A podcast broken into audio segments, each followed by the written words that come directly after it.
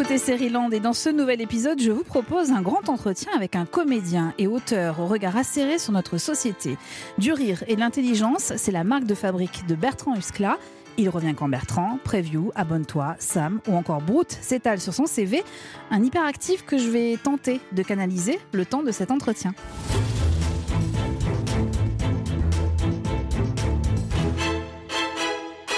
Je m'appelle Eva et depuis déjà plusieurs années, j'adore traîner sur le web pour découvrir des séries qui échappent aux chaînes de télé traditionnelles ou aux plateformes. On a longtemps appelé cela des web-séries sans trop savoir quelles étaient les différences avec une série classique. Sans doute aucune. Ou peut-être si. Les web-séries représentaient alors pour moi un espace de liberté, un territoire peu exploité dans lequel des comédiennes et comédiens pouvaient faire état de leurs talents, souvent à travers des textes dont ils étaient également les auteurs. Parmi cette nouvelle génération de créateurs, l'un d'entre eux m'a tapé dans l'œil, professionnellement évidemment. Bertrand Huskla. Il s'incrustait régulièrement dans mon écran, notamment avec son collectif Yes Vous Aime, avant de débarquer sur le site d'Arte pour Il revient quand Bertrand, série réjouissante sur nos addictions numériques. Et puis est arrivé Brut, parodie des vidéos du média en ligne Brut.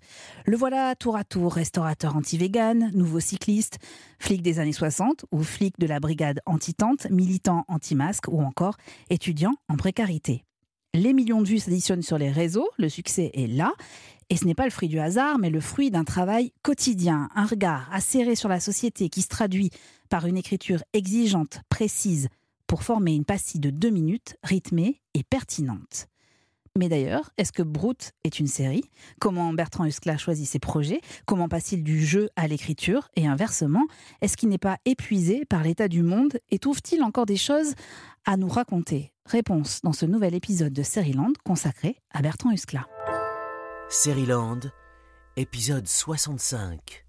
Bonjour Bertrand Huskla. Bonjour. Merci infiniment d'avoir accepté notre invitation. Merci de l'accueil et de l'intro. Hein. Dis donc, ça met l'impression, faut être à la hauteur euh, de ce qui a été dit. Et en même temps, vous savez que c'est vrai. Oh non, je ne sais pas du Vous savez pas que c'est vrai votre, Alors, votre emploi du temps, Bertrand, il est surchargé. Vous allez nous expliquer pourquoi. Mais première question, est-ce que vous tenez un compte de toutes les séries tout format confondu, hein, dans lequel vous avez joué, sur un petit carnet par exemple? Euh, Non, pas du tout. Je pense que c'est sur le CV, sur le site de mon agence, mais euh, qui doit être mis à jour par quelqu'un qui travaille bien, mais non, je ne regarde pas. Vous n'avez pas un petit carnet sur lequel vous notez euh, les épisodes que vous avez faits, les apparitions? Alors, non, mais c'est une réflexion qu'on a à chaque fois de se dire, bon, qu'est-ce combien d'épisodes on a à faire. Je parle pour Brute ou tous les autres trucs. Et à chaque fois, dès qu'on commence un tournage ou qu'on commence à écrire des trucs, c'est toujours un peu vertigineux de voir le sommet de la montagne. à chaque fois, on se dit qu'on se, comme en rando, on regarde pas un pied devant l'autre. Et c'est que quand on arrive au bout qu'on se retourne et qu'on se dit, ah mince, par accident, on l'a fait. Comme ça que ça par, se accident. Fait. par accident. Ouais, avec du travail quand même. ouais. Et alors, inversement, est-ce que vous notez en permanence vos idées, alors soit sur votre portable ou sur un petit carnet, justement? Euh, Ouais, j'ai bah, mes notes dans mon téléphone et le WhatsApp avec euh, mes co-auteurs. Et alors, vous notez quoi? Est-ce que c'est euh, une idée générale euh, un personnage, un détail dans la rue qui vous a frappé, vous dites tiens, ça peut donner quelque chose? C'est en général, ça peut être une phrase même, c'est hyper varié, ça peut être une vidéo YouTube que je veux euh, parodier, ça peut être euh, une musique avec un timecode précis ou cet endroit-là, j'aimerais en faire quelque chose pour, ça peut vraiment être plein de trucs différents. Et parfois, je retourne sur des blagues qui que j'arrive à utiliser aujourd'hui, mais que j'ai noté il y a deux ans, trois ans, parfois plus, des trucs que j'ai en tête depuis très très longtemps, des espèces de logiciels de pensée que je peux avoir et que je, j'affine au travers de discussions qui sont aussi des prises de notes quelque part. Donc ça peut, ça peut remonter à loin. Comment ça se fait qu'une blague écrite il y a deux ans, si vous la sortez pas, il me semble que c'est parce que vous la trouvez euh, soit à côté, soit voilà, qui, qui va pas dans l'humeur du temps, j'imagine, et vous la ressortez deux ans après, qu'est-ce qui fait que ça fonctionne? Il y a des blagues où on se dit, euh, elle est tellement bien qu'on va la tuer si on, on la sort maintenant comme je suis sur un programme d'actualité, si elle n'a pas une résonance. Vous parlez de Brut, en revanche euh, Notamment Brut, mais ça peut être même sur d'autres trucs. Ça peut être, euh, j'ai un exemple sur Brut, c'était euh, récemment, on a fait un épisode qui s'appelle Le Luxembourg, un incroyable talent. Moi, ça faisait longtemps que je voulais faire un numéro de magicien fiscaliste, c'était à l'époque des Panama Papers.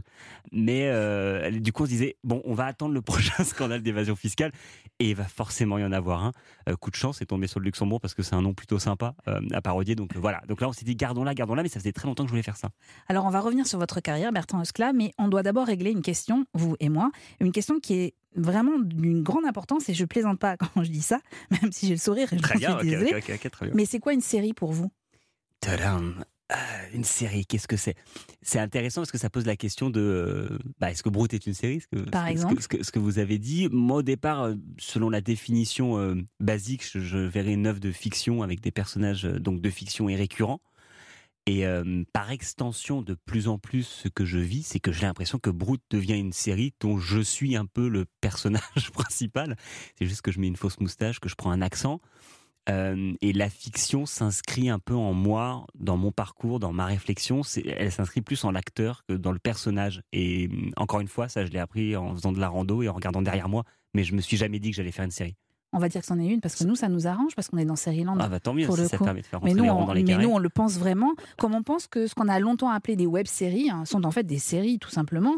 Euh, mais parce que ça a échappé euh, à un diffuseur plus ou moins classique on avait l'impression que c'était un format à part. La grande différence entre série et web-série, c'était surtout, à mon sens, aussi une histoire de budget. Ah oui, on, est d'accord. Sur, sur, un plateau, si on le voit bien. Et effectivement, la, la, web-série, en fait, elle est née de, de, de geeks et ça, on l'a vu, moi, sur les, c'était sur les débuts de YouTube, notamment. À l'époque, il y avait Noobs, Nerds, Le Visiteur du Futur, toutes ces web-séries qui étaient un peu dans un univers de paradoxe temporel, d'univers un peu magique, qui ne, n'intéressaient pas les diffuseurs, du moins français, parce que ça peut être des univers qu'on peut retrouver un peu plus dans les pays anglo-saxons. Euh, et donc, il y a tout un, des guildes un peu de scénaristes, réalisateurs, euh, comédiens, amateurs qui sont mis à faire euh, des web-séries. Donc très vite, ça a été marqué du saut de l'amateurisme. Mais je dis pas ça euh, comme un jugement de valeur. Il y a un bouquin de Patrice Flichy, je crois, qui est un sociologue qui s'appelait euh, Le sacre de l'amateur, qui parlait du développement de YouTube en fait, et qui s'est dit à quel point YouTube a mis en place euh, des règles d'amateurisme profond qui sont devenues des règles professionnelles aujourd'hui récupérées par les grands médias, les principes de zapping, de YouTube Poop aussi à un moment, qui sont en fait des montages alternés, remélangés, absolument délirants de séquences un peu connues. Et cet amateurisme-là à un moment a été très mal vu et au fur et à mesure, il est rentré un petit peu dans un, un langage un peu plus commun. Mais oui, à tel point que les diffuseurs classiques de type Arte se sont intéressés à ces productions, eux-mêmes produit des web-séries, ce qu'on appelait des web-séries, et notamment une, et il y avait plein de raisons en fait de vous, de vous inviter Bertrand Huskla aujourd'hui, il y en a une en particulier cette semaine, c'est parce que le précédent épisode de Land était consacré aux séries qui évoquent les dérives numériques comme The One par exemple ou Black Mirror. Or, vous êtes le personnage principal d'une série donc qui était à l'époque une web série qui décrit parfaitement à quoi ressemblent nos vies sous surveillance numérique. Ça s'appelle Il revient quand Bertrand. C'est une série signée Julien Siboni et Hélène Lombard et qui est toujours disponible sur arte.tv et que je vous encourage à regarder. Alors on va entendre un extrait, c'est le premier épisode. Vous êtes Bertrand, vous êtes devant un écran, vous tentez d'enregistrer une vidéo et à côté de vous, il y a Gus.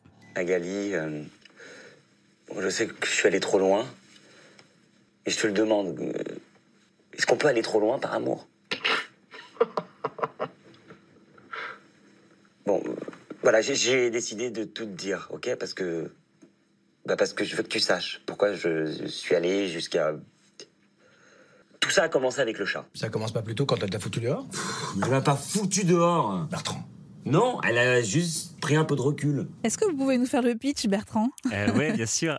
Donc, il revient quand Bertrand, c'est une série dont le personnage principal a le même prénom que moi par euh, pur hasard d'ailleurs, c'est pas du tout, je suis pas arrivé avec cette exigence-là.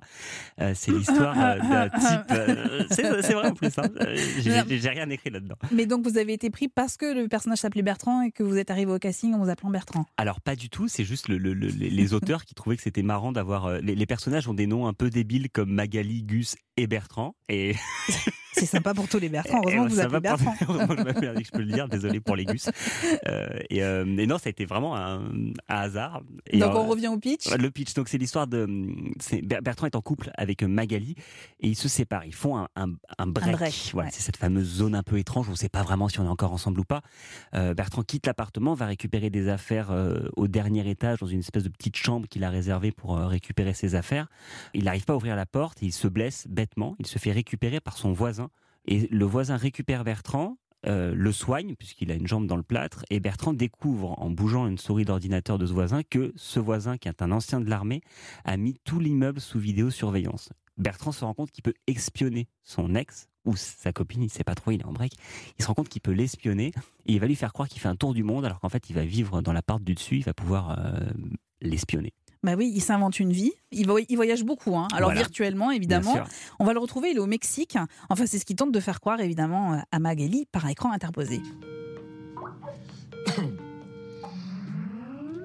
Hey Salut Waouh, couleur Oh là locale Ouais, ouais, j'ai j'ai une fiesta après. Une fête. Avec le tremblement de terre, les gens ont encore le cœur à la fête Bah euh, non, parce que en fait, euh, ouais, le- la journée on reconstruit et donc du coup le soir on a besoin de faire la teuf euh, un peu. Et toi, euh, comment tu, qu'est-ce qui- comment t'es à pas, ça va? Eh ben, en fait, euh, je voulais dire un truc. Mais, mais qu'est-ce que t'as au visage? C'est avec... c'est le tremblement de terre, c'est ça? Ah, c- euh, ça, non, non, non, c'est une griffure de d'homme. De, je me suis battu euh, dans une favela, ils, se- ils se battent salement ici. hein. tu verrais euh, sa Tu te tête. bats, toi, maintenant. Tu voyages et tu te bats. Euh, Et c'est quoi cette fête? T'es pas tout seul? Non, je suis avec euh, mon coloc euh, mexicain, Javier. Dice hola, Javier. Voilà, euh, Magali, euh, qu'est-ce Oh là tu, tu lui as parlé de moi? Euh, oui, un peu, enfin pas mal, puisque. C'est moche de mentir, on le sent tellement à votre voix. Est-ce qu'il y a de l'improvisation dans la scène qu'on vient d'entendre Où Euh. tout était parfaitement écrit? Euh, non, non, c'était parfaitement écrit parce qu'on on, on pouvait pas improviser puisqu'on n'a pas pu enregistrer en même temps cette séquence euh, puisque Louis Coldefi qui joue le rôle de Magali, on a dû enregistrer la séquence de deux semaines avant. Donc euh, en fait, tout était timé pour que ça rentre. Donc euh, non, non, il n'y a pas, y a, il y a pas eu d'impro. Vous aviez passé un casting pour obtenir le rôle de Bertrand? Euh, pas du tout. euh, encore plus salement que ça, c'est mon, mon réalisateur de toujours, Guillaume Crémonès, qui lui avait passé un casting pour réaliser la série. Il, il a obtenu le rôle du réalisateur et il m'a appelé pour le, pour le premier rôle. Ah, c'est du piston en fait. hein. Totalement, exactement. Mais il paraît que vous aimez pas du tout l'exercice des castings, Bertrand Huskla. C'est pas. En fait, j'aime bien, mais je suis nul. Donc. Mais euh, vous savez qu'il n'y a pas un comédien qui nous dit pas la même chose. Ouais, ouais, ouais. C'est, c'est, je trouve ça hyper étrange et en même temps, euh, Mais ça veut dire quoi être nul? ça veut dire ne pas les avoir. Statistiquement. Ah, euh, mais, mais ça c'est normal. en- Parce que si vous avez tous les rôles pour lesquels vous vous présentez, c'est c'est impossible. Euh, Je sais pas si c'est impossible parce les- il y en a qui en ont. hein. Moi, j'ai dû passer par euh, mon lâcher prise. Il passe par le, le surtravail. C'est pas un truc du genre Ah, je, je dors trois heures et j'écris parce que c'est ma thérapie. Non, c'est juste que moi, je suis pas à l'aise si j'ai pas un truc qui est écrit par moi, ce qui fait que quand je le joue, je le joue avec confiance et je suis et du coup j'ai un lâcher prise qui fait que euh, je peux un peu euh, euh, me laisser faire parce que tout est tellement balisé avant. J'ai tellement confiance à tous les endroits du truc que je me dis ok, là, je peux, je peux prendre un accent. Allez. Oui, alors que quand vous prenez le texte de quelqu'un d'autre, c'est beaucoup plus compliqué. Je trouve ça hyper dur. C'est hyper dur. Dans Mais les parce deux que vous avez peur de pas être fidèle au texte? C'est pas ça. C'est qu'il y a des moments euh, en, en- en écrivant, j'arrive à voir quels sont les moments qui sont durs à faire passer. Là où il y a du jeu, là où il n'y a pas de jeu. Chez d'autres acteurs, mais vraiment que j'admire, la question ne se pose pas. Ils sont là pour jouer à fond sur le truc. Dans les deux extraits que vous venez de passer, c'est hyper intéressant. La première partie, moi, je l'écoute, j'ai un peu l'oreille qui grince où je me dis, ouais, je suis peut-être pas toujours juste. C'est normal, c'est l'exposition. Il faut expliquer au spectateur ce qui se passe. Donc les personnages disent à voix haute ce que le spectateur doit comprendre. Sur la deuxième, avec plaisir, j'ai redécouvert cette séquence quand je suis en train de mentir à Magali, parce qu'en fait, il y a du jeu, c'est-à-dire que je n'ai plus besoin d'expliquer au spectateur. La situation est claire, et là, on dit, tiens, euh, il y a de l'impro ou quoi? Et voilà, parce la, que ça la joue question un peu pose. bien. Enfin, ça semble un peu plus euh, juste. Non, en fait, c'est juste que le truc est bien. Donc, j'ai passé quelques castings vraiment super où je me suis trouvé très bien. Je les ai pas eus, et c'est ok. Vous voyez? Mais alors, c'est marrant parce qu'il y a des castings que je pense que j'ai ratés et que j'ai eu, et ça commence à être le, le cas un peu plus récemment, comme je commence à avoir une exposition et qu'on on- on me connaît un peu plus. Il y a des castings que je rate plus qu'avant, mais je les ai plus parce que euh, on va me le pardonner plus, on me connaît plus. Ah, vous voyez, ah, ça y est, vous êtes une star. C'est pas tant une star, c'est qu'en fait, je commence à comprendre l'effet de la notoriété, qui est pas tant un truc de talent, mais qui est de se dire ah, je comprends ce qu'il joue. En fait, je comprends. Comme je le connais, son micro-mouvement d'œil, il, il a une histoire pour moi. C'est pas juste il est bon ou il est pas bon, parce que encore une fois, je pense qu'on me pose sur scène et on me regarde. Je suis chiant comme euh, un, un panda, un projecteur, un- tandis que quand je suis traversé de quelque chose, comme j'ai l'impression d'être assez euh, immobile, où j'ai beaucoup passé par l'intellectualisation des choses, c'est peut-être moins évident, moi, quand on me pose et qu'on me regarde. Mais quand on me connaît, là, on se dit, On, on sait qu'on peut lui faire faire ça. Après. exactement. Mm. Ou, ou alors, on, est plus sensible à ce qui me fait vaciller aussi. Alors, il y a une cohérence dans tout ce que vous faites. D'abord, le talent, pardon, je vous Oh le là répète, là. mais j'ai. euh, et vous m'avez toujours pas payé en plus pour, euh, pour que je dise ça. Je suis votre fils, les gens ne le savent pas. Dès que j'aime pas le piston, mais Je viens de prendre un gros coup de vieux quand quand vous pas, avez- pas du tout. Vous êtes Non, mon je suis amante. désolée. Vous êtes mon Voilà. amante. Merci beaucoup Bertrand Muscla. Et ce qui est étonnant aussi, euh, c'est comment les dérives du numérique, alors là on en a On l'a un tout petit peu évoqué avec euh, Il revient quand Bertrand qui parle justement de ces surveillances via Facebook, etc. Mais c'est une question qui est souvent récurrente dans les séries, dans les séries qui jalonnent votre parcours. Je vais en citer que deux. Preview, pour commencer.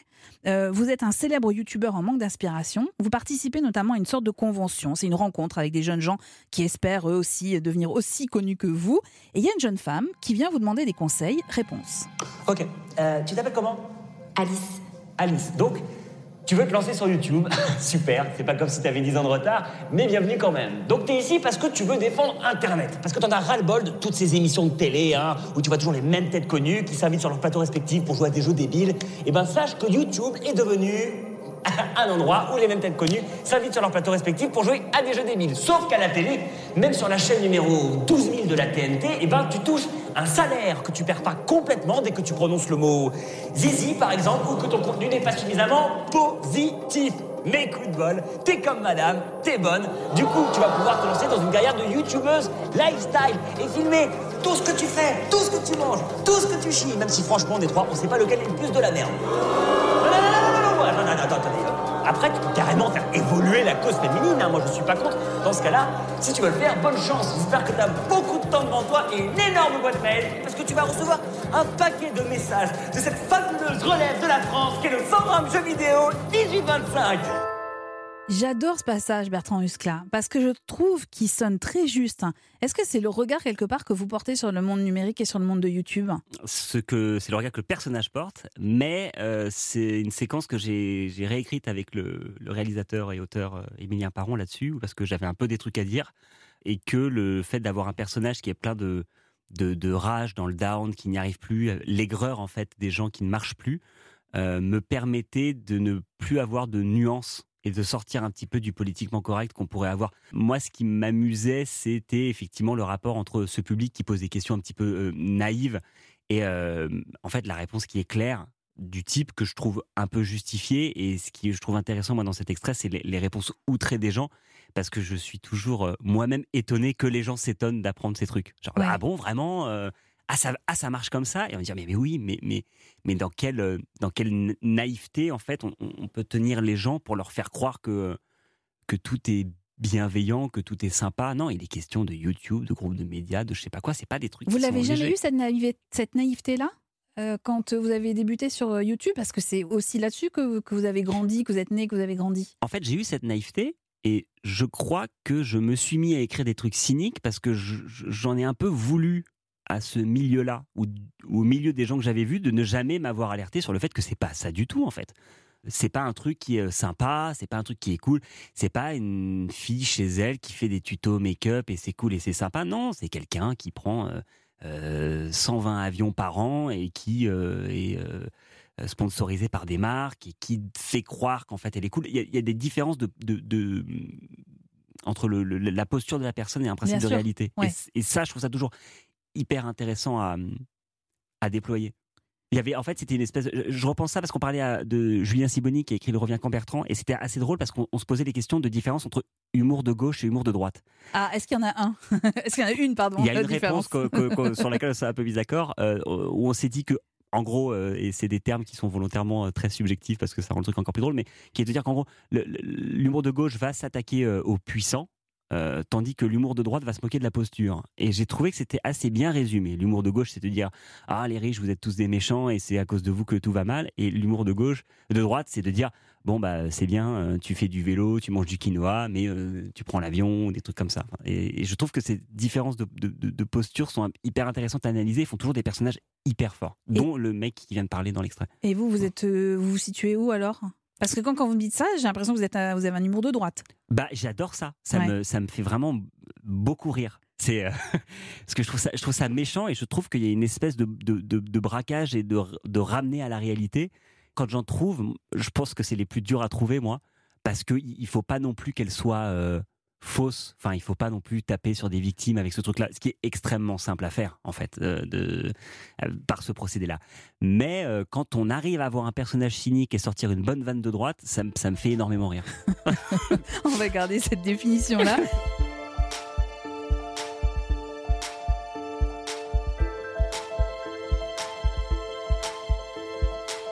Alors, il y a une autre série dans laquelle vous avez joué qui s'appelle Abonne-toi. C'est Oui. une autre série qui a été réalisée avec votre collectif Yes Vous Aime. Et vous êtes à la tête d'un groupe de youtubeurs. Alors, encore une fois, ce groupe de youtubeurs, ils ont, il a quelques jours pour tenter de doubler son nombre d'abonnés. Les featuring, c'est de la merde, d'accord? C'est quand t'as pas de bonnes idées et que t'es obligé de faire venir quelqu'un de connu pour que les gens regardent ta vidéo. Donc non, on fera jamais de featuring. Puis pourquoi, dans tous les cas hein Pour te retrouver avec un connard à l'ego surdimensionné qui va changer tout ton texte, tout ça parce que ça le met mal avec son sponsor ou que ça euh, abîme son image de ma... Mousse Ouais, pardon. Je te jure, je t'écoutais. On a souvent présenté d'ailleurs la série Abonne-toi comme le 10% de YouTube. Je trouve ça assez juste. Bah c'est gentil, ouais. Ah bah oui, c'est oui, c'est encore une qualité. Enfin, c'est encore une qualité. Avec encore moins de euh, moyens, encore une fois. Avec moins de moyens, on, en est d'accord. Euh, Vous, vous avez écrit ça avec vos comparses de Yes Vous Aime. Comment vous travaillez? Est-ce que dans ce groupe-là, tout le monde sait jouer, écrire, euh, mettre en scène aussi parfois Comment Euh, vous fonctionnez? On- on- au début, on a beaucoup fonctionné sur des réunions, des, des brainstorming à plusieurs pour euh, les sketchs. C'est quand même pas mal moi qui. J'ai tapé les textes, tous les textes, c'est moi qui les ai tapés. Et après, alternativement, j'ai sur certains, euh, certaines vidéos, j'ai travaillé avec euh, Pauline uniquement, d'autres avec Yohan uniquement, d'autres avec Mustapha uniquement. Et, euh, et là, maintenant, de plus en plus, chacun va vers, son propre pôle d'écriture et a des trucs en développement chacun de son côté. Parce que vous parlez de pôle d'écriture, c'est vraiment un terme qui revient de plus en plus souvent dès qu'on parle avec des créateurs de séries, ce qui n'était pas du tout le cas il y a encore dix ans de ça. Euh, Est-ce que vous imaginez, vous, écrire seul dans votre coin, Non. sans justement cette énergie du groupe hein? Pas du tout.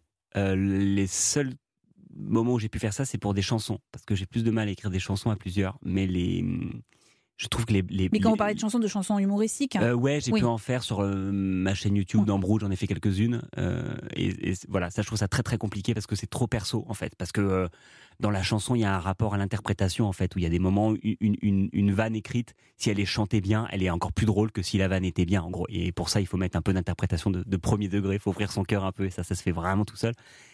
Après, sur les différentes écritures de, de vannes, de séries, moi, il faut- me faut toujours quelqu'un à côté pour bah, déjà me challenger, pour pousser plus loin. Parfois, il, top la blague, il rajoute un, topper derrière qu'on n'a pas vu, un petit truc derrière qui le rend encore mieux. Euh, je sais que Guillaume Crémonez, moi, mon co-réalisateur, c'est une espèce de, génie de la structure et, ça, c'est un bonheur parce que moi, je suis plus dans la vanne, dans l'interprétation et lui, il y a des moments en structure, il me trouve des trucs où je me dis, ah ouais, mais ça me, ça m'ouvre des boulevards après derrière d'écriture. Quoi. et c'est avec lui que vous travaillez sur Brut? Ouais, c'est avec lui que je travaille sur Brut et avec euh, Martin Darondo aussi, qui Voilà. est mon nouveau co-auteur cette année. C'est votre marque de fabrique depuis euh, plusieurs mois maintenant. On va en reparler, mais j'aimerais qu'on s'arrête juste quelques secondes sur votre parcours parce qu'il démontre, me semble-t-il en, en tout cas, de la cohérence qui anime euh, vos choix professionnels. Vous avez tenté Sciences Po souvent, Très souvent. ouais. très souvent. Bon, ça n'a pas marché. C'était un hobby, quoi. C'était un hobby de présenter Sciences Po, mais vous avez quand même fait des études en sciences politiques. Oui, oui, oui, Hein, oui bien voilà, sûr. on est d'accord. hein. Euh, C'était quoi votre projet professionnel à ce moment-là? Moi, j'avais une passion pour euh, tout ce qui était de l'ordre de la communication politique. Donc vous vous voyez euh, en train de faire la campagne présidentielle de- d'un candidat pour Pourquoi être pas, devenir ouais. futur président. C'était vraiment les, les, quoi, les spin doctors, euh, Ouais. le terme américain, qui est un truc. Ah oui, euh, donc euh, euh, quand, même, oui, quand vous dites Spin Doctors, il y a quand même cette idée d'écriture aussi. Ouais, ouais, ouais. Mais, mais euh, un peu de l'ombre. euh, Oui. En fait, la technicité de l'écriture m'intéressait plus que l'engagement. Je manquais d'engagement pour être en politique. Et finalement, je me rends compte que je peux encore plus exprimer mon engagement maintenant que je n'en fais pas. Mais oui, on va y revenir, bien je- sûr. je- après, je dis pas, je change les choses, contrairement à ces politiques archi, mais euh, il y a, il y a le- le- voilà, l'approche premier degré de la politique est un truc qui me terrifie, moi. Alors, études de sciences politiques. Vous, alors, vous allez me dire si c'est vrai ou pas. Vous partez en voyage Ouais, ouais, en Inde. cliché. C'est un truc hyper cliché, mais c'est vrai. Mais c'est la vérité, on Ah est ouais, d'accord. Vous revenez et vous avez une perte de sens quand vous revenez d'Inde. Ouais. mais qu'est-ce qui s'est passé pendant ce voyage? C'est vraiment un truc de bobo, mais dans le dans le c'est pas du tout une révélation mystique face à Ganesh ou je sais pas quoi.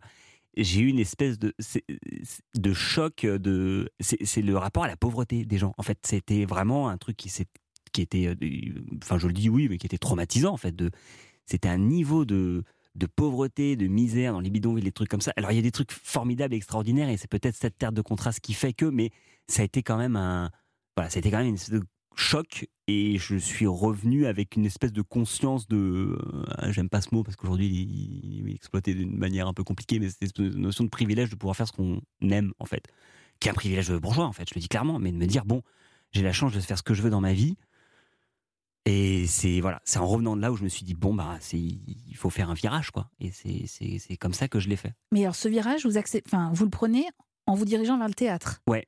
Mais vous aviez jamais fait de théâtre auparavant. non non non mais c'était un j'avais fait un atelier de théâtre au collège je crois, un truc, mais pas. Enfin, j'ai pas fait de, de théâtre à proprement parler. C'était euh, moi, en fait, si je voulais faire Sciences Po, sincèrement, c'est que euh, au-delà du truc là très pensé de euh, communication politique et j'en sais rien. Non, moi je voulais faire un master management culture et médias à l'époque que je crois au sein de Sciences Po on appelait euh, master chômage. Donc déjà ça disait bien euh, que je- j'avais pas trop d'idée de ce que je voulais faire. Et c'est surtout que moi, pour moi, Sciences Po, c'était l'école qui formait une élite qui, à la fin, faisait n'importe quoi et s'éclatait dans les médias. Euh, alors, soit au sein de, la radio, de télé, je sais pas quoi, mais quand on regardait aussi des parcours aussi euh, divers que euh, Anne Roumanoff, bah, qui est officier à Europe 1, euh, la chanteuse Camille, euh, Bec BD, enfin, il y avait plein de gens, je me suis dit, ah, mais peut-être je pourrais faire ça, en fait. Et Ah oui, me- il y avait quand même un petit truc artistique quelque part qui vous démangeait. il y avait une soupape de sécurité artistique. je- ouais, voilà, si. Parce que, en fait, je sais pas me le formuler artistique parce que c'est encore un grand mot. J'ai très très peur. en tout ouais, cas. voilà, création, ça me va plus parce que j'ai encore ces syndromes un peu d'imposteur qui sont au- autour de moi. Donc j'étais en train, de fait d'être protégé par une, une école entre guillemets qui ne préparait pas à de l'art me permettait de- d'en faire. Donc j'avais quand même ce truc au, fond de ma tête où je me dis bon bah faisons une, une grande école pour ne pas du tout faire de trucs sérieux après quoi. Et voilà. Et en fait, le truc pas sérieux du tout, c'est le théâtre, mais ça a donné Ouais. du sens à votre existence en l'occurrence. Ça a tout, ça a tout changé. Ouais. Est-ce que c'était de l'ordre de l'évidence que ce sens créatif euh, irait du côté de l'écriture et euh, de l'acting, j'allais dire, en Euh, utilisant un terme anglais? Pas du tout. L'écriture, ça a été vraiment tard. C'est que j'ai mis du temps à écrire. Pendant que j'étais au conservatoire, je n'ai jamais écrit en fait. En sortant du conservatoire, j'ai écrit un seul en scène pour Pauline Clément, qui euh, est avec nous au sein de, de Yes Vous Aime et, et de Brute. Donc en fait, je l'ai je l'ai envoyée elle sur scène parce que je n'osais pas y aller. Donc je lui ai écrit un truc et je lui ai dit vas-y. Et elle, euh, ça a été ma deuxième école en fait, euh, Pauline. C'est qu'elle euh, elle m'a permis de tester des trucs en écriture. Ça a été c'est j'ai fini conservatoire et j'ai dit j'ai écrit un truc elle m'a dit et elle m'a dit mais en fait tout ce que t'écris je le joue et en fait ça a été un cadeau mais génial parce que voilà j'ai fait mon école je l'ai mise dans un théâtre que j'ai loué elle a joué elle a joué devant des gens et quand ils applaudissaient j'en prenais un peu pour moi et c'était c'était extraordinaire Mais c'est génial de raconter comme ça, ça Ouais, donne envie. beau, ouais, bah oui, cool, ouais. forcément. C'est qui vous Est-ce que vous vous souvenez du premier personnage que vous créez, que vous écrivez? Pour euh, pour euh, t- tout confondu? Ouais, tout confondu. Euh, je crois pas non non non je, le, le- ah, si, euh, Ah, si, ça vous si, revient si. apparemment. Ouais, je m'en souviens. C'était un, un personnage de, qui s'appelle Clément fait des vidéos, qui est disponible sur ma chaîne YouTube, qui est un truc où avant de publier la vidéo, j'ai eu un mois de réflexion avec beaucoup d'échanges de mails avec mes amis en disant les gars, j'ai une honte folle D'avoir fait ça. d'avoir fait ça, ce truc-là. C'est un personnage un peu à la Dupontel, euh, quand il faisait des seuls en scène, un peu fou, qui fait n'importe quoi, qui se brûle avec de l'eau, euh, qui parle très bizarrement. Et j'étais en mode, genre, j'ai- j'ai j'ai honte d'envoyer ce truc-là. Et en même temps, il y avait une espèce de naissance nécessaire de me dire, bon, je vais arriver avec une image déjà cassée, pour un peu comme me libérer de... de l'institution, de, du conservatoire, parce que écrire, euh, c'était très compliqué pour moi. Moi, au conservatoire, je ne- n'osais pas changer une virgule des textes que j'apprenais. Et parfois, je voyais des potes qui prenaient des libertés incroyables et qui mettaient le public dans leur poche parce qu'ils rajoutaient des trucs. Et je me suis dit, mais tricheur, c'est pas Shakespeare. Oh, bah si, c'est une traduction, c'est ma traduction de Shakespeare. J'ai dit, mais non, mais tu me mens, t'as mis une blague. Et donc, je dis, c'est pas ça, en fait, le théâtre. Et j'étais vraiment hyper carré. Et en fait, en sortant de ça, j'ai commencé à écrire, j'ai vu la liberté de ça et je me suis dit, bon, bah, euh, j'ai pas hyper confiance dans les mots, mes mots à moi. Par contre, euh, faire un personnage débile qui gesticule, je peux le faire. Donc il n'y avait pas tant de dialogue sur ce personnage, mais beaucoup d'interprétations. Et on peut le retrouver sur votre chaîne YouTube. Ah, bah, allez-y, On allez va se précipiter pour le. Bien. en tout cas, est-ce que vous pensez que tout ça, tout ce parcours-là, sans ce parcours-là, en l'occurrence, vous auriez pu euh, créer Brute? Ou finalement, Brute, c'est un peu aussi le résultat de tout ça? Ouais, Quand je dis ça, depuis les- justement ces études de sciences politiques euh, jusqu'à euh, toutes ces expériences euh, en théâtre et en, en, en vidéo, pour le dire euh, de façon courte. Ce qui est étrange, c'est qu'en fait, j'ai fait l'expérience de plusieurs extrêmes. C'est-à-dire qu'en en rentrant, en voulant absolument rentrer dans Sciences Po ou, ou, euh, en faisant un parcours universitaire, je voulais euh, quelque part un parcours mais extrêmement classique et que ça, et avoir un travail avec un, un salaire fixe qui tombe, une sécurité de l'emploi, tous ces trucs-là. ouais. et en fait, en faisant du théâtre, il y a eu l'extrême inverse total où je me suis dit en fait j'ai fui la sécurité de l'emploi qui est un truc qui franchement me fait flipper aussi à un endroit Euh, parce que si c'est trop serein euh, ça, m'angoisse en fait. J'ai l'impression de plus plus être vivant. Et fort de ces deux extrêmes, j'ai passé quand même trois ans au conservatoire où pour moi les trucs qui m'importaient le plus dans la vie, c'était euh, comment dire du, du Jon Faust ou du Falk Richter ou, ou du Marius von Mayenburg, enfin des trucs où quand on en sort et qu'on en parle aux gens, Ils nous prennent vraiment pour des tarés et on l'était. Et ça a été un luxe incroyable de ne me soucier que d'art parce que ça m'a permis de rattraper euh, une autre conception de la vie que j'avais qui était dans l'efficacité. Mais bon, un petit voyage en Inde et trois ans d'auteur mort et on se dit, bon, bah en fait, euh, il y a plein de possibles, quoi. Eh bien, tout ça, ça donne naissance, en tout cas à mon sens, tout ça donne du sens et donne naissance euh, à Brute. Euh, Dans l'une des dernières vidéos, vous êtes euh, formateur, c'est-à-dire vous donnez des cours Oui. pour savoir draguer des féministes. Il existe une technique pour séduire les femmes, encore plus efficace que de l'argent, une belle voiture ou un bel appartement. Et ça s'appelle le féminisme. Oui, quand les femmes apprennent l'existence de ce cours, c'est sûr qu'elles nous accusent d'opportunisme, de n'avoir aucun scrupule à mentir pour leur plaire, de présenter une version idéalisée de nous-mêmes qui va forcément nous décevoir le lendemain. C'est sûr, hein, euh, mais là-dessus on n'a rien inventé. Ça s'appelle la drague. On vous pose souvent la question, Bertrand Huskla, mais comment vous choisissez euh, les sujets? Est-ce qu'il faut que un sujet qui parle à tout le monde Enfin, qu'il y ait une sorte de, de- presque de réflexe collectif autour, euh, autour du sujet que vous voulez aborder? Ou au fond, non, c'est vous, ce qui vous touche, ce qui vous émeut, ce qui vous agace C'est un, peu un mélange des deux, mais il faut quand même que ça parte de moi. Et euh, les thématiques, moi, féministes, m'intéressent, mais après, c'est juste de trouver par quel euh, biais, quel chemin je peux en, parler en tant qu'homme, parce que je veux pas non plus avoir de, discours là-dessus. Voilà. Donc, j'essaie plutôt de mettre en scène mes doutes vis-à-vis de ça, mais il faut que ça ait une résonance intime. Là, en ce moment, on, parle beaucoup de réunions non mixtes, euh, euh, quand on parlait d'islamo-gauchisme, c'était des trucs où je me dis, sur le moment, c'est tellement tendu qu'en fait, la seule, le seul euh, sketch que je peux faire dessus, ça va être de se foutre de la gueule d'un des camps. Et ça, c'est pas le but. Parce que euh, moi, mon endroit est d'essayer de.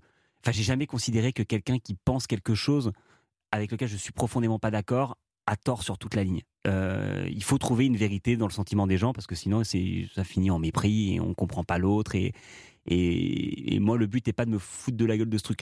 Sur l'islamo-gauchisme, je, n'ai fait qu'une blague dessus. Je j'ai rien fait d'autre et à aucun moment je me suis dit que c'était complètement faux ou que c'était complètement vrai. Je me suis permis une blague qui donnait un sentiment sur, à mon sens, qu'il y avait une surexploitation et que le vocabulaire, peut-être pour moi, était peut-être pas le meilleur et que j'avais l'impression qu'on parlait de plein d'autres choses sauf de ça quand on traitait de l'islamo-gauchisme. C'est tout. Mais euh, sur d'autres thématiques, effectivement, j'attends que ça refroidisse pour me dire bon, on peut être plus malin finalement. Vous en produisez une par semaine, deux pastilles Deux. Deux, deux Ouais, par semaine? Ouais, deux par semaine. Est-ce que. Dans quel état vous êtes? Vous êtes épuisé ou pas? Euh, Alors, je suis, ouais, ouais, c'est, c'est, compliqué. Euh, Il y a des moments, c'est hyper tendu. Il y a des moments, c'est magique. On ne sait pas pourquoi. Ça, c'est magique. Ça sort et c'est hyper bien. Et il y a des moments, c'est hyper tendu. Et en fait, plus c'est tendu, plus c'est tendu. Je m'explique. C'est que plus on rend les textes tard, plus la production, la petite structure de production qui travaille avec nous galère à trouver les trucs. Plus ça se fait au dernier moment, plus la, la nuit est courte, plus on est tendu et plus le tournage se passe mal. Et voilà, tout est. Il y a un caillou dans la chaussure et c'est tout le régiment qui s'effondre. Quoi. Alors, il y a des moments de grâce, vous venez de le dire, et je comprends mieux tout à l'heure quand vous parliez des chansons, pourquoi ça, ça a été un moment de grâce. C'était la fin de l'année 2020. Un travail collectif, encore une fois, et je dois reconnaître que vous m'avez particulièrement bluffé avec cet épisode, la comédie musicale de l'année 2020. L'avantage, c'est que ce spectacle est un beau moyen de se remémorer tout ce qui s'est passé cette année et qu'on a un peu oublié.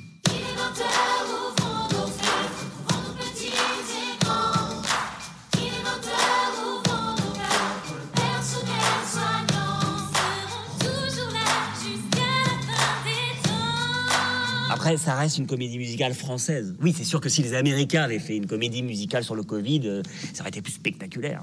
En comédie musicale et en nombre de morts. Tu me manques, maman, j'aimerais te tenir contre moi. Tu me manques, mon enfant, mais surtout t'inquiète pas. On peut plus de se parler que par écran interposé. Il est si dur de s'aimer. Bertrand Huskla, est-ce que vous avez lu, est-ce que vous lisez d'une façon générale les commentaires euh, qui sont sous les vidéos? J'évite un peu. Est-ce que vous avez lu ce qu'il y a eu les commentaires sur cette vidéo-là en particulier? Oui, les gens étaient contents. Mais ils étaient plus que contents, c'est qu'ils avaient envie de Oui. voir le spectacle en fait. une cagnotte et. Et, et je crois même l'avoir écrit aussi sur Twitter. Il y a eu une cagnotte pour euh, une financer cagnotte- la comédie cagnotte, musicale. voilà, ça n'a pas été assez. euh, Sincèrement, combien de temps vous avez travaillé pour cette vidéo qui est incroyable? Je- Vraiment, j'encourage tous les gens qui nous écoutent à aller la voir. Bah merci. Je je sais pas. C'est en, en fait c'est- c'est une histoire compliquée cette euh, comédie musicale, c'est que pendant les deux semaines de vacances de décembre, Je me souviens de Martin, mon co-auteur, il m'a dit un truc débile. Il m'a dit Ah, c'est super, euh, on a deux semaines de vacances, on va enfin avoir le temps de bosser. et je dit Bah, c'est- très con parce que c'est pas le principe des vacances. Et, et c'était marrant parce qu'en fait, on, on- s'est vu pendant les vacances juste pour discuter, de se dire Oh, bah, bah, je sais pas quoi. Et genre le 28, 29, 29 décembre, je crois, ou le 30, on se dit Allez, comédie musicale. Et on se dit On part ou pas? Et on commence à l'écrire. Et on se dit mince, et en fait, ça a posé plein de problèmes parce que la production veut qu'on tourne deux épisodes par jour pour euh, rentrer dans nos frais en fait. Par mais là, semaine. les- ouais, Ah oui, euh, par jour, par- pas oui, quand on tourne oui. tous les mercredis. Et euh, du coup, on s'est dit ouais, mais euh, là, c'est l'épisode il est tellement grand que ça en fera qu'un seul. Et, et Martin m'a dit mais en fait, écris et si c'est bien, on le fait et c'est tout et tu verras après et euh, écoute, écoute ton cœur. Et donc du coup, on s'est mis à écrire le truc. Et je me souviens, le 31 décembre, où, à minuit, euh, j'ai bu ma coupe de champagne, je suis retourné me coucher en disant désolé, je me lève tôt demain, faut qu'on écrive une comédie musicale. Et après, c'était un petit miracle parce que j'ai appelé un compositeur, Léo Grandperret, et je lui ai dit euh, T'es dispo aujourd'hui pour me faire une comédie musicale? Il m'a dit Ok et tout. Et en fait, tout est allé hyper vite. Je pense que ça a pris cinq jours en Et- tout. Est-ce que des fois votre cerveau, vous arrivez à vous, à vous débrancher Enfin, vous voyez ce que je veux dire quand, je disais qu'il fallait que je vous canalise pendant l'entretien, c'est un peu ça. Est-ce qu'à un moment donné, vous arrivez à vous déconnecter de tout ça? Euh, j'a- J'arrive, ouais. Quand je rentre chez moi, je, coupe, je, ne pense plus euh, au truc. Euh, par contre, je, mon humeur qui est profondément affectée par ce qui se passe. Si je suis en retard sur un épisode, je suis pas content d'un épisode, si on a mis trop de temps à l'écrire, je, peux être triste le, le début de la semaine. je suis très angoissé. J'aime jamais les épisodes avant qu'ils sortent. Genre tous, je me dis oh ils sont pas ouf. euh, c'est pas très bien. Comédie musicale, je l'aimais, hein. je l'aimais bien celui-là. Mais tous, je ouais, c'est pas super. Et parfois, ils font des scores incroyables avec des trucs que j'aimais pas du tout. Il y en a que j'aimais pas du tout. Ils ont fait des scores de fou. Et je me dis, ah, ok. Donc, j'apprends aussi à plus me faire confiance aussi à. Enfin, de pas trop m'écouter. C'est-à-dire je- qu'on se réapproprie aussi les œuvres. Aussi. Et ça m'appartient plus à certains moments. Donc, ça, c'est drôle aussi. Mais, mais voilà, c'est mon humeur est affectée. Et le deuxième truc, c'est qu'il y a des moments, en général, et ça, c'est toujours comme ça que j'ai travaillé. Je suis pas un mec qui est obsédé du boulot et je rentre, il faut que j'écrive, il faut que je crée. Pas du tout. Non, moi je suis le mec qui va s'engager auprès d'un diffuseur ou d'une boîte de prod en disant T'inquiète, je te rends des textes, euh, pas de problème. Et je suis en galère le reste de ma vie pour rendre les trucs à temps parce que j'ai pas d'idée. Et si je finis tard, c'est parce que j'ai pas le choix. C'est pas parce que je suis inspiré, c'est parce que je dois faire mes, des maquettes de guitare et que j'ai pas le matos et que j'essaie, que je me plante, que je joue mal et que voilà, il faut que je trouve des vannes et tout. C'est pas du tout le. C'est, voilà, c'est pas Mais Proustien. on est, on est nombreux comme ça, Bertrand. Ouais, c'est ça, vous savez. Ouais. Est-ce que vous pensez que les séries, et j'inclus Brute dans cette question, nous permettent de regarder le monde différemment? Oui, euh, dans un autre sens. Moi, c'est sur d'actu, donc euh, il va pas y avoir de grands déploiements des tréfonds de l'âme humaine. Moi, je vais avoir un point de vue cynique sur un sujet de société. Mais ça permet de, de se poser des questions, quand même. Je crois, oui. Et en ça, euh, voilà. Mais, mais ça, ça va être plus rapide, plus anecdotique et sur des sujets qui vont être plus simples à traiter. Euh, sur la longueur, moi, par exemple, je regarde euh, I May Destroy You sur le, le Ouais. consentement. Ouais. Bon, bah, faut une série pour traiter de cette question, en fait. Ça, ça se fait pas en un épisode de, de, euh, succession sur, euh, sur, les, des, voilà, sur des questions de succession, de, des positionnements de personnages au, au long cours. Bon, bah voilà, ça, ça. ça Vous venez pas- de citer quand même les deux séries chouchous de Série-Land, vous savez. Ah ouais, bah, et on s'était pas mis d'accord. Ah non, c'est pas mis d'accord. Ah du non, tout. mais vraiment, mais merci Ah infiniment. non, mais merci, merci. Ben, bravo. Alors, justement, en parlant de ça, vous avez un petit rôle dans une série qui s'est construite sur des questionnements existentiels. Il s'agit de L'effondrement, qui est toujours disponible sur mycanal.fr. On est non violent. Je m'appelle Pauline, là c'est Jacques, Jean-Baptiste, Gabriel et Vincent. Enchanté, on est là pour porter un message. Eh, écoutez, personne ne rentre, on est en plein direct, ok? Dans le salariat. Ah, il faut, putain. On fait partie des amis Mais d'Ali. monsieur, il y a une crise mondiale, il y a une crise mondiale qui va advenir. On va tous être touchés. Donc maintenant, nous, on veut juste prendre 5 minutes pour en parler, Ça vous marche pas comme ça, ça ne marche pas comme ça. Vous connaissez pas, c'est Jacques, c'est un grand scientifique. Il est là pour vous aider à éviter le pire, pour nous, pour nos enfants. Vous avez des enfants ou pas? Vous êtes où, monsieur? Regardez, on peut juste énumérer une liste de 30 points avant qu'il soit trop tard. Laissez-nous 5 Putain, mais minutes. vous avez. Essayez de comprendre. J'ai adoré cette série, euh, Bertrand Huskla, L'effondrement. Je la trouve extrêmement intelligente. D'ailleurs, petite question, est-ce que vous regardez les séries dans lesquelles vous jouez? Parce que souvent, quand on a un rôle secondaire, on est voilà, on n'est pas forcément autant impliqué quand on a que quand on est l'auteur ou euh, le, on est le rôle principal. Est-ce que vous les regardez ces séries-là? Euh, oui, mais je crois que je les regarde parce que je suis un peu euh, obligé. Je, je sais pas si c'est un. Ah oui, c'est sûr. Vous avez l'œil professionnel quand vous la regardez. Ouais, mais alors sur les séries que j'écris, euh, je dois un peu regarder. Oui. Certains épisodes de Brood, j'arrive à pas les regarder. Je laisse tout à mon réalisateur. Mais c'est douloureux quand même de, de se voir euh, trop, en fait. D'entendre sa voix toute la journée pour se revoir le lendemain au montage et entendre sa voix et vérifier les sous-titres. Voir, et, et à un moment, j'en ai ras-le-bol de, de moi, quoi. Donc si je peux éviter, et puis je trouve ça dur moi, de, de, de se voir jouer. Mhm. Sur l'effondrement, c'était beaucoup plus simple. J'ai un petit passage euh, dans le fond et la série est dingue. Voilà, je, je la trouve euh, extraordinaire et euh, vraiment je salue les copains les parasites qui l'ont faite parce que je trouve ce truc, euh, c'est un des meilleurs trucs que j'ai vu. Vraiment. Question idiote de cet entretien, Bertrand Huskla. Est-ce que vous avez toujours eu de l'humour? Est-ce que vous étiez le blagueur de service quand vous étiez à l'école, par exemple? Je crois. Ouais, ouais, je crois, même si euh, je suis pas très drôle quand je parle euh, d'humour, là, comme euh, sur cette interview, euh, par exemple. Enfin, mais j'ai toujours eu ce rapport à l'autorité ou la limite. Voilà, ça, c'est un truc qui m'a toujours fait un peu rire. Donc, ça m'a toujours, ça m'a toujours fait rire de faire le con en étant juridiquement inattaquable. Ça, vraiment, c'est un truc qui me- qui m'a qui me- qui m'a fait rire. Et j'ai fini plusieurs fois chez le principal pour des questions cons de. Vous avez dit dans une récente interview que l'humour venait parfois de la révolte, de la colère. Vous parliez de, de Brute en, en l'occurrence. Pour vous, l'humour, c'est vraiment un exutoire aujourd'hui?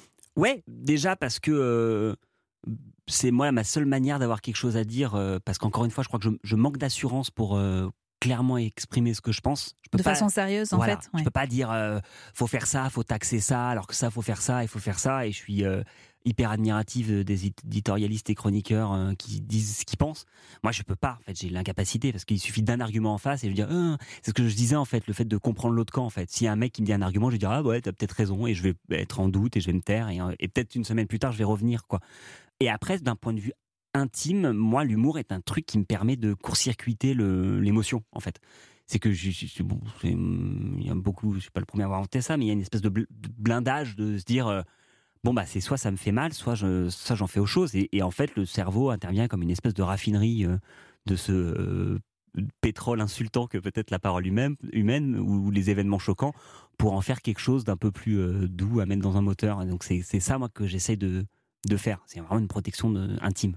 Vous citez souvent Guillaume Meurice dans les humoristes que vous admirez, que Ouais. vous aimez. Ouais. Euh, il vient de sortir un roman, Le roi n'avait pas ri aux éditions Lattès. C'est la vie de Triboulet qui était le bouffon de, de, de Louis XII et, et François Ier. Est-ce que ce titre de bouffon vous conviendrait au fond? J'ai Mhm. pensé à vous. Énormément, vraiment, et je, je, je l'ai, euh, et je vais le lire, euh, parce que je trouve le sujet passionnant, et c'est pile dans, dans ma thématique, dans ce que je vis, dans, dans qui je suis, et il y a un rapport, encore une fois, à la limite.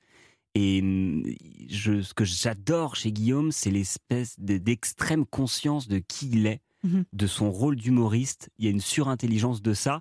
C'est une question hyper intéressante. Mais je pense voilà, c'est que vous avez un point commun tous les deux, c'est que vous réfléchissez aussi à votre statut euh, d'humoriste dans la société. Vous le prenez finalement très au sérieux. C'est parce que moi, Pas- je... je ne dis pas que vous vous prenez vous au sérieux, hein, mais que vous prenez votre fonction au sérieux. c'est pas tant que je la prends au sérieux, c'est que je n'arrive pas à considérer euh, l'art comme étant autre chose que euh, un rouage, un instrument, quelque chose d'efficace.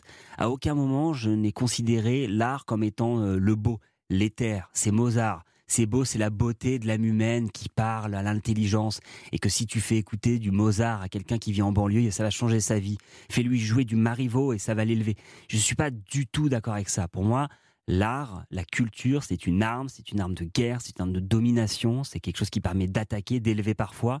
Si les Américains ne taxent pas Netflix, c'est pour du soft power. Si on essaie de faire des séries, c'est pour raconter notre histoire, notre image. Et l'humour a un rôle. L'humour est au service euh, du peuple, mais des médias et de l'État, et permet de faire le joint entre eux, de faire euh, comme une cocotte minute entre une colère populaire et des instances de pouvoir. Et ne pas considérer ça comme ce que c'est, en fait, de considérer Ouais. que nous vivons, nous artistes, indépendamment de toute loi de société, je trouve ça hyper hautain et totalement à côté, et, et ça donne des productions en général que je déteste. Je- Oh. Je voulais pas vous énerver. hein. Non, non, ça m'énerve pas, mais c'est des trucs que j'ai pu fuir beaucoup. C'est pour ça que j'ai des trucs je reviens où moi-même sur scène, sur certaines pièces où je joue des trucs que je comprends pas, je me dis mais qu'est-ce qu'on fait là? C'est quoi le, le, le- Et, et je fais le braquet inverse. C'est très subjectif, hein, encore une fois. J'aurais pu passer plein d'autres productions dans lesquelles euh, vous jouez. Je voulais juste qu'on finisse avec une série très populaire qui est diffusée sur TF1 dans laquelle vous avez un petit rôle qui s'appelle Sam. Oh. Ah, c'était. Et toi? C'était bien? C'était. Je sais pas en fait. Comment ça, tu sais pas Tu sais que j'ai eu genre. euh, Quoi, quatre mecs dans ma vie? Aurélie, c'est quoi le rapport? Je sais pas ce que j'ai, Molly. J'y connais rien.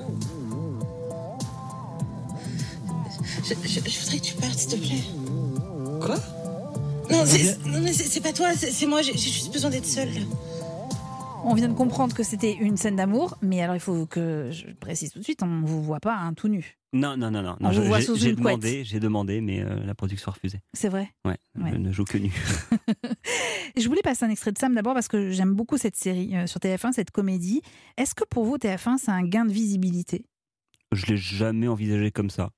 Euh, non, vraiment, le, moi, l'histoire que j'ai eue avec Sam, c'était que bah, c'est une série que je trouve assez cool et j'adore le personnage euh, bah, Lindinger qui a repris le rôle de Sam, euh, que je trouve une approche euh, hyper euh, progressiste et fun. euh, Une prof de de- français très fun. Ouais, voilà. Pour le dire Et- et, facilement. ça, c'est un rôle féminin un peu fort et en plus sur TF1 donc, qui est quand même une, une évolution que je trouvais hyper cool et puis les, voilà, le dialogue était fun.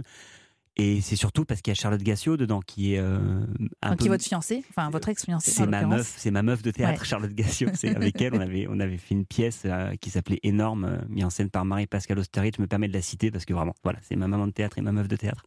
Et que qu'on était venu me chercher et qui étaient les gens qui ont cru en moi. C'était des- on parlait de casting réussi et raté. Celui-là, c'est un des plus beaux souvenirs de ma vie parce que c'est la première fois où j'ai vu que les gens voyaient en moi le rôle. Et ça m'a fait un bien fou et un gain de confiance. Et Marie-Pascale, que je revois encore aujourd'hui souvent, juste pour prendre des cafés et discuter. Et avec Charlotte. Et donc, du coup, on, on a tourné cette pièce pendant un an, un an et demi. Et elle a été prise pour jouer dans Sam. Et ils m'ont dit, dans Sam, tu vas voir un mec euh, dans la série, vous allez vous embrasser. Elle a dit, bah, je peux faire ça avec quelqu'un que j'ai déjà embrassé parce que j'ai pas envie d'embrasser. euh, plein de gens et ils m'ont dit bah, bah choisis ils m'ont dit bah Bertrand il est venu et ils m'ont dit ok j'étais embarqué dedans et voilà c'était hyper cool Mais alors, vous qui avez fait euh, du, du web, euh, votre terrain de jeu, qu'est-ce qui fait que vous acceptez de tourner pour, euh, pour une série destinée à un vieux média, à part le chèque? C'est c'est marrant parce que j'avais effectivement cette peur-là de me dire est-ce qu'il faut que je le fasse ou Ouais. pas? Est-ce que je sais pas quoi? Je pense que c'est une connerie cette histoire de case, en vrai. Si t'es très bon, peu importe la case. À un moment, je me suis dit est-ce que, est-ce que, je- j'aimerais présenter un- une émission de télé Ah bah non, c'est nul, les présentateurs de télé. Est-ce que vraiment Christophe de Chavannes, il a une grande carrière au ciné? Bon, bah il y a Alain Chabat qui débarque, il met tout le monde d'accord. Est-ce que un jour, euh, faire de la radio, c'est nul pour les acteurs. Bon, bah il y a Edouard Baird, le mec, il a une espèce de philosophie de vie où tu te dis bon, le, mec est payé pour vivre globalement. Tu te dis bon, il y a un truc qu'il a compris, pas toi, tu vois. Donc en fait, cette histoire de peur des cases, moi, c'est un truc que je m'en fous, euh, enfin vraiment totalement. Je pense que si t'es très bon, c'est, c'est voilà. Et c'est pas dit que je le serais. Hein.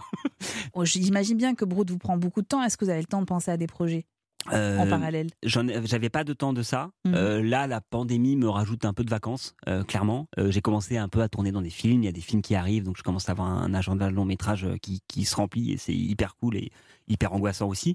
Et c'est drôle parce que plus je commence à être appelé sur les projets des autres, et puis je me dis, il faut que j'écrive un peu le, le mien en fait. Eh oui. Donc j'ai une vraie volonté de développer Brut en format plus long, que ce soit en série, en film, euh, du moins son esprit. Euh, je sais pas où ça se fera, ni avec qui, ni rien. Euh, j'espère au sein de la même maison et j'espère que ça continuera. Et, mais, mais le but est vraiment de, de développer ces questions-là. Voilà, j'ai commencé un petit truc euh, et je j'ai pas fini de dire des, des, des choses euh, sur ces sujets. C'est marrant parce que quand vous dites euh, j'ai commencé un petit truc, je, je sais très bien que c'est pas un petit truc en vrai. C'est impossible. Avec ce qu'on vient de dire depuis le début, là, c'est impossible que ce soit un petit truc. Non, vous avez déjà plusieurs dizaines de pages décrites. Il y a, il y a pas mal de pitch, mais euh, c'est encore une fois c'est drôle. Je les relis, je les trouve nuls, puis je regarde des films qui sortent et je me dis bah ils sont chambés mes pitchs euh, du coup je fais des montagnes russes et il y a vraiment un questionnement de je me dis mais qu'est-ce que je fais comme film? Il y a des moments j'ai envie, j'ai écrit une comédie d'aventure qui se passe au Nord Kivu, au Congo, sur des mines d'étain avec des influenceurs au service d'une marque de téléphone. J'ai écrit une espèce de comédie de famille qui essaie de se refiler une baraque à la suite d'un héritage et qui se prend la gueule pour jouer la- le, jeu du décor unique. Euh, j'ai j'ai écrit un faux documentaire pour jouer le rôle du premier film faux documentaire. Donc j'ai plein de trucs. Euh, et à chaque fois, je les trouve nuls et le lendemain, je les trouve super. Donc, il faut juste après que je me lance. Bah, C'est-à-dire que là, vous venez quand même de donner des trois bonnes idées euh, à des gens qui éventuellement manquent d'idées et voudraient réaliser des choses là. Mais ils les feront moins bien que moi sur ce D'accord. sujet. Ah, c'est bien, vous gagnez en confiance. Bertrand Huskle, la dernière question, quand on vous demande votre profession, vous répondez quoi? Euh, voilà. Un D'accord. silence gêné. J'aime bien le terme de comédien. Je sais pas pourquoi. Je pense que le, le, le, le, côté théâtral, en fait, contrairement à acteur, où j'ai l'impression que l'acteur, quand il arrive sur un film, tout est écrit, il est là pour acter, pour jouer, je sais pas quoi. Euh, Le comédien, j'ai l'impression qu'il porte un peu en lui, moi, ce que j'ai, qui est euh, des années d'Avignon à se lever à 5 du pour charger le camtar avec les grosses palettes pour aller jouer Georges Dandin sur la place de village. ça, vraiment, je l'ai fait et je le fais encore sur Brut.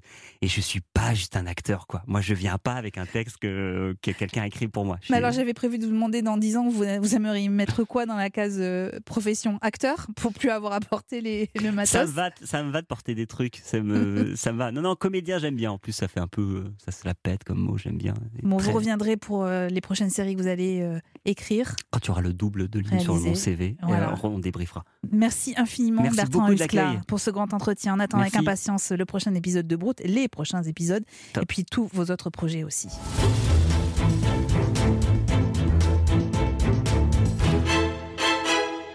La semaine prochaine, deux nouveaux épisodes de Série Land vous attendent. Nous tremblerons dans le premier à l'occasion de la sortie de The Serpent sur Netflix. Nous reviendrons sur ces true crime, vous savez, de vrais crimes qui servent de base scénaristique aux séries. Et dans le second, nous rirons. L'auteur et comédien Xavier Lacaille sera l'invité du grand entretien. Nous reviendrons avec lui sur son rôle dans la série Parlement et sur tous ses projets d'écriture.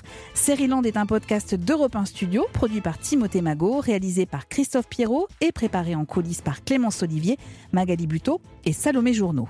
J'espère que cet épisode vous a plu. N'hésitez pas à en parler, à commenter. Le groupe Facebook Land est là pour ça. Et puis vous pouvez aussi nous attribuer des étoiles sur les plateformes de podcast. Tous les épisodes sont désormais disponibles sur Spotify. Mais attention, dans Land, il y a une règle et une seule, pas de spoil. Et puis abonnez-vous, comme ça, on ne se quittera plus.